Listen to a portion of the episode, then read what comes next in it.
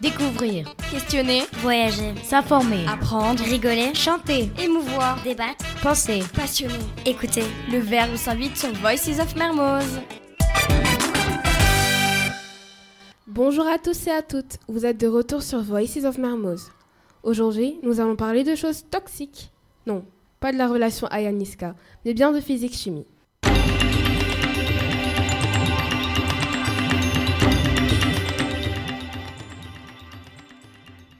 Nous célébrons en effet les 150 ans de la classification périodique des éléments avec les classes de sciences de laboratoire de seconde 1 et de seconde 2. Les élèves vont vous présenter de grandes personnalités et ont contribué à l'avancée de la physique-chimie moderne. Commençons de suite avec Fatou, Oyana, Chan et Léna. Elles vont tour à tour vous présenter Antoine Lavoisier et Marguerite Perret.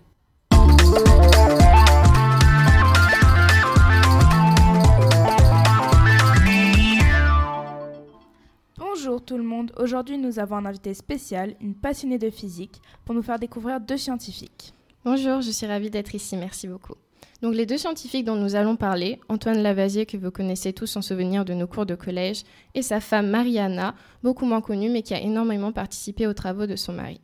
Elle était malheureusement cachée derrière son succès. D'ailleurs, en parlant de ça, quelle fut la clé de son succès? Il faut savoir que Lavoisier a quand même écrit le premier manuel de chimie moderne, expliquant la conservation de la masse et la détermination des masses atomiques, qui est essentielle pour le classement des atomes. N'est-ce pas fabuleux? Rien ne se crée, rien ne se perd, tout se transforme. Quelle est la date de publication de son manuel? Vous avez bien retenu vos cours. En 1789. Facile à retenir, c'est la date de la Révolution française. Vous excellez en sciences et en histoire, comme je vois.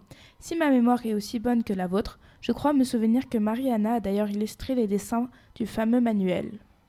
Exactement. Mais ce ne fut pas la seule contribution de notre chère Mariana. Elle l'aida lors de ses découvertes à tel point que l'on ne peut même pas séparer leurs deux travaux. Mais quel élément de la classification périodique Lavoisier a-t-il découvert? Un des plus connus, d'ailleurs, c'est celui qui remporte la médaille d'or, le premier de la longue liste. L'hydrogène Tout juste, il n'en a pas, a pas découvert d'autres, mais il aida à donner les symboles d'autres atomes. Lavoisier était vraiment un phénomène, mais il est hélas décédé il y a un bon moment. Effectivement, en 1794, il n'avait plus toute sa tête puisqu'il est mort comme notre bon Louis XVI. En laissant sa femme seule Oui, d'ailleurs, après sa mort, elle publia ses mémoires inachevées. Merci beaucoup. On vous laisse maintenant à la rencontre du Francium avec Léna et Fatou. Bonjour à tous. Nous avons aujourd'hui avec nous une invitée très spéciale. Mesdames et messieurs, accueillez Madame et Marguerite Perret. Bonjour, merci beaucoup. Marguerite, parlez-nous de votre vie.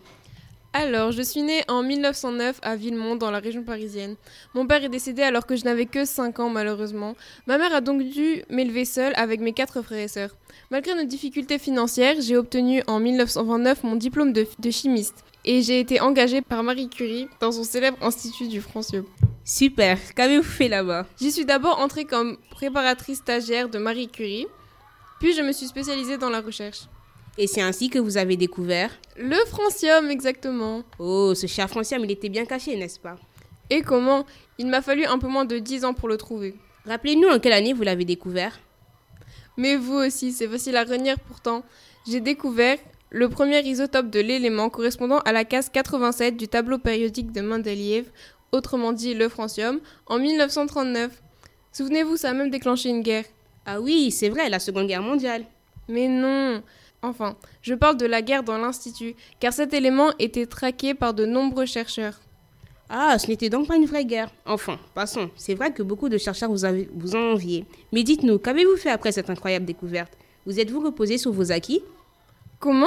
Me reposer sur mes acquis? Non, jamais. Après la découverte du francium, j'ai élaboré une thèse de doctorat sur l'élément 87 et j'ai achevé en 1946. Décidément, vous êtes une vraie savante. Et que s'est-il passé ensuite? Ensuite, je suis devenue maître de recherche au CNRS, Centre national de recherche scientifique, à l'Institut du Radium. Puis j'ai poursuivi mon parcours en tant que professeur à l'Université de Strasbourg. Oh, c'est très bien tout ça. Mais qu'avez-vous reçu de tranquille pour tout ce savoir? J'ai reçu l'honneur d'être la première femme élue correspondant de l'Académie des sciences en 1962. Ah, je m'en souviens comme si c'était hier. Super. Mais dites-nous, quels sont les effets secondaires de vos contacts avec tous ces éléments chimiques? Vous faites bien de poser la question. Malheureusement, toutes mes années à faire des expériences ont bel et bien affecté ma santé. En 1960, on m'a découvert un cancer des os. Aïe aïe aïe, baroulde. Excusez-moi C'est bon. Effectivement, ce n'est pas très agréable. au moins, j'ai pris des congés et je me suis soignée à Nice. C'est magnifique là-bas, vous savez Ah oui, oui, tout à fait, c'est génial. En attendant, votre cancer s'est généralisé et vous êtes décédé le 13 mai 1975. Enfin, si je peux me le permettre. Merci. Merci beaucoup, Ophi, pour ces interviews très bénéfiques. Maintenant, faisons place à Daël, Dédé et Adama qui vont vous parler de Marie Curie. Oh Marie, si tu savais tout le mal, mal, mal, mal, mal, mal, mal, mal, mal. Hello tout le monde Today, comme vous l'avez entendu dans le générique, aka jingle, nous allons parler de... Roulement de tambour. Marie Curie Ah, je connais, c'est celle qui a inventé le poulet curry. Mais n'importe quoi, toi, on te parle de Marie Curie, physique-chimie, radium, prix Nobel. Bref, un peu de sérieux, s'il vous plaît. Elle disait donc Marie Curie, continue, continue. De son vrai nom, Maria Sklo... Sklodowska. Sklodowska. Ouais, bon, euh, voilà quoi. Maria, dit, est née le 7 novembre 1867 à Varsovie, en Pologne. La physique-chimie et les mathématiques ont toujours été dans ses gènes. Professeur, son père les enseignait et sa mère était institutrice. À 24 ans, la jeune Marie s'envole pour la France où elle étudiera les mathématiques high level. En vrai, toute sa vie, c'est des sciences. hein. Elle a même rencontré son mari, Pierre. Feuille ciseaux. Che, Daël. Bon, c'est au cours d'une recherche de renseignements sur le magnétisme de la matière qu'elle croise la route de Pierre Curie, qui deviendra plus tard le 26 juillet 1895 à Sceaux son mari. Curie. Mais euh, quoi? Non, non, rien, rien. De cette union naîtra en 1897 Irène Curie, qui, comme sa mère, décrochera un prix Nobel de chimie.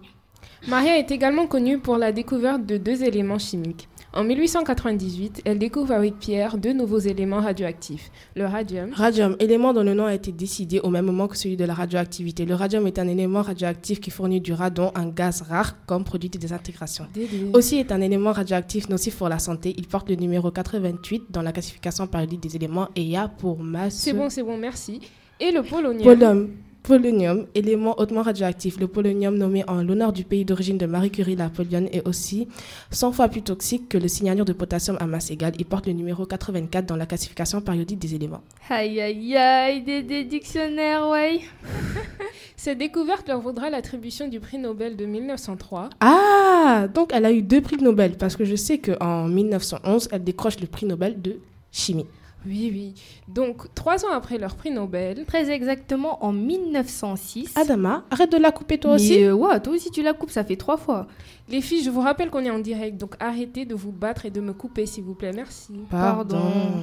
Donc, en 1906, Curie meurt d'un accident de rue. Neysan, le pauvre, son mari là. Elle se rend en Haute-Savoie en 1934, où elle décède le 4 juillet. Paix à son âme. Ah, merci de nous avoir. euh, Attends Laisse-moi exposer ma science. Vas-y, si ça te fait plaisir. hein. Pendant la Première Guerre mondiale, Marie Curie va beaucoup s'impliquer dans de nouvelles techniques de radiographie afin d'aider les chirurgiens à localiser puis extraire les fragments métalliques dans le corps des blessés. Sa fille Irène, âgée seulement de 18 ans, l'assistera. Ah, j'ai rien compris. Bref, Adama, je vais conclure. Non Merci de nous avoir écoutés. Ce soir, c'est Curie à gogo. À gogo, à gogo, à gogo. Merci les filles pour nous en avoir appris tant sur Marie Curie. C'est maintenant le tour de Madeleine et Jayla pour une présentation de Lise Mettner.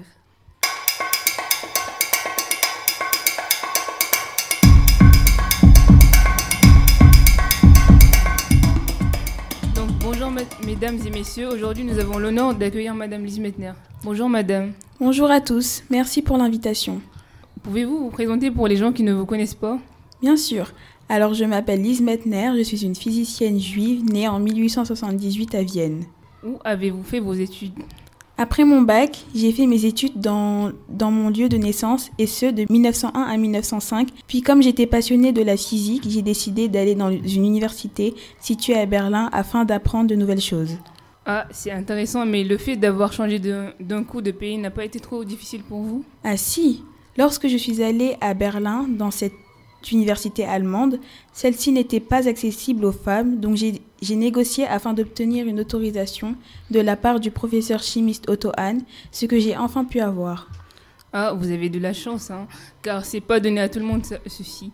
Et qu'avez-vous découvert grâce à ces cours? Grâce au cours de monsieur Otto Hahn, que je remercierai jamais assez d'ailleurs, j'ai découvert la fission nucléaire. Hmm, la fission nucléaire, mais qu'est-ce que c'est la fission nucléaire? La fission nucléaire, c'est le phénomène physique lorsqu'un noyau lourd comme l'uranium se coupe en libérant de l'énergie pour former deux noyaux plus légers. À la base, la fission nucléaire a permis la fabrication de la bombe atomique dont j'étais contre l'usage. Un plus pour ma culture générale. Et avez-vous gagné des prix? Ici Oui, euh, lesquels?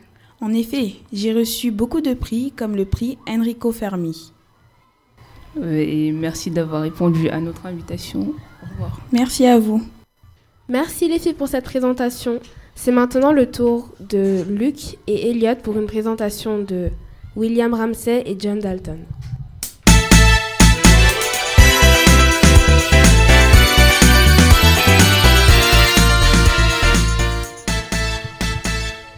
Bonjour. Euh, bon, depuis tout à l'heure, j'ai pas entendu mes camarades de classe parler de beaucoup d'hommes, alors qu'il y en a quand même pas mal qui ont participé à l'élaboration du tableau périodique. Je vais vous parler d'un grand Écossais, grand de par ses expériences mais aussi de sa taille, William Ramsay. Oui, euh, il a découvert plus de 5 éléments chimiques du tableau périodique. Ça fait beaucoup. Il a obtenu sa première distinction, la médaille Davy, en 1895. Bon. Mais avant de faire ses grandes découvertes, il faut naître. Et il naît en octobre 1852 de son, d'un, père homme d'affaires dont il porte le même nom et de Catherine, de Catherine Ramsay, en Écosse à, à Glasgow. Il entra à l'université de Glasgow, la plus prestigieuse école d'Écosse, à l'âge très précoce de 14 ans. Et oui, il n'a pas le temps. Et puis il obtient son doctorat à à peine 19 ans. Il enseigna très très tôt, à 21 ans, dans l'une des plus studieuses écoles du Royaume-Uni, l'Anderson College. Et en 1880, il devient professeur à l'université de Bristol. Et c'est pendant qu'il est professeur à l'université de Bristol qu'il découvrit ces gaz nobles, l'argon, le néon et le xénon. Et il, enseigna la chimie inorganique. Il y a aussi un chimiste qui a lui aussi grandement participé au tableau périodique. Attention à ne pas confondre son nom de famille avec euh, le fameux dessin animé Les Dalton. John Dalton est un brillant chimiste et un grand physicien britannique. Né le 6 septembre 1766 à Xfield, en Angleterre, provenant d'une famille humble, il reçoit une bonne éducation grâce à son père. Puis au fil des années, il devint enseignant dans une des écoles privées de sa région. Comme il gagne pas assez bien sa vie, en 1781, il quitte son village natal pour devenir l'assistant de son cousin George Bouley, qui s'occupe d'une école à Kendal. En 1809, Dalton est invité à enseigner à Londres, puis faisant pas les choses à moitié, il devient plus tard membre de la Royal Society. Vers 1833, les universités d'Ox- d'Oxford et d'Ed- d'Édimbourg lui décernèrent le titre de docteur, puis il décède le 27 juillet 1844 à Manchester. On va parler un peu de ses travaux. En 1794, à Manchester, il présente devant la Société philosophique et littéraire un article donnant la première description du daltonisme, maladie dont il souffre lui-même.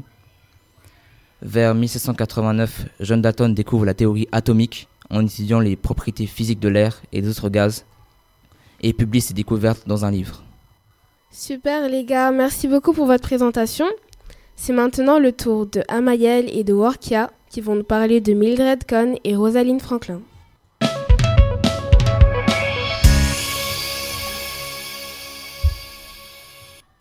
Bonjour à tous. Aujourd'hui, nous allons vous parler de Mildred Cohn puis de Rosalind Franklin.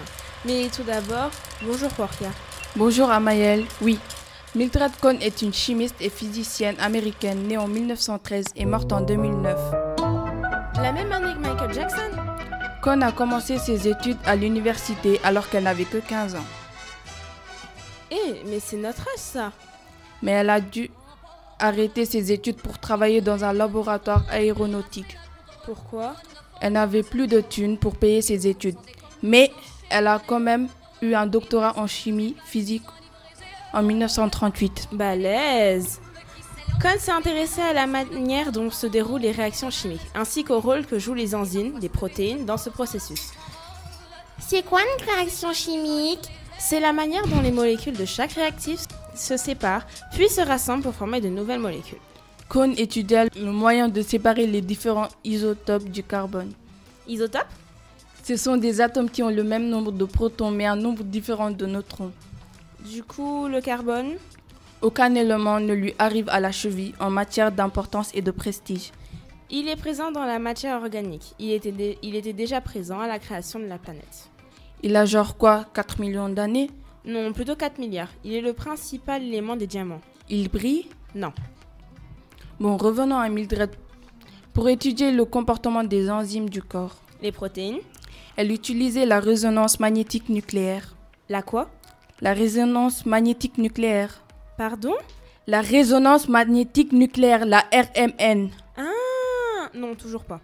En gros, c'est une technique qui permet de déterminer la structure des molécules trop petites pour être observées au microscope. La RMN permet de connaître la structure moléculaire en faisant interagir l'animation naturelle des noyaux avec un champ magnétique. Les contraires s'attirent. L'oxygène était très utilisé dans les RMN. C'est le troisième élément le plus abondant dans l'univers en raison de sa structure nucléaire.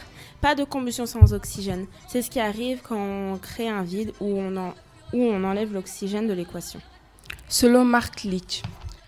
Et tu sais quel est le deuxième élément le plus présent dans l'univers? Euh, L'hydrogène, non? Exact. Et d'ailleurs, il a été super utile à Rosalind Franklin. Rosalind Franklin est née le 25 juillet 1920 et morte le 16 avril 1956. C'est une physicienne chimiste britannique, pionnière de la biologie moléculaire. Elle a participé de manière déterminante à la découverte de la structure de l'acide désoxyribonucléique. Le quoi? L'ADN. Après l'obtention d'un doctorat en physique-chimie au Cambridge au Royaume-Uni en 1945, elle poursuit ses recherches à Paris de 1947 à 1950 au laboratoire central de services chimiques de l'État. De retour au Royaume-Uni en 1951, elle obtient une bourse pour étudier des fibres d'ADN par diffraction des rayons X au King's College de Londres. Elle réfute les premiers modèles d'ADN qui considéraient que les regroupements phosphates devaient se trouver au corps de la molé- molécule. Elle quitte cette institution en 1953. Pour info, l'ADN est constitué de plusieurs lésions d'hydrogène, qui est le deuxième élément de l'univers, comme dit Puceau. Son numéro dans le tableau périodique est le 1. Vous n'avez pas à chercher longtemps, si vous, il suffit de vous- d'y jeter un coup d'œil. Pourquoi elle a quitté l'institution? Par manque de moyens? Non, collègue pénible. Dans son nouveau collège, elle utilise la technique de la cristallographie. Ça lui permet la découverte de la structure du virus de la mosaïque du tabac avec Aaron Klug. La cristo quoi? La cristallographie, l'étude des cristaux. Ah, ok. Bon, elle travaille ensuite sur le virus de la, de la poliomyélite. J'y suis arrivée. Et elle meurt enfin en 1958 d'un cancer de l'ovaire.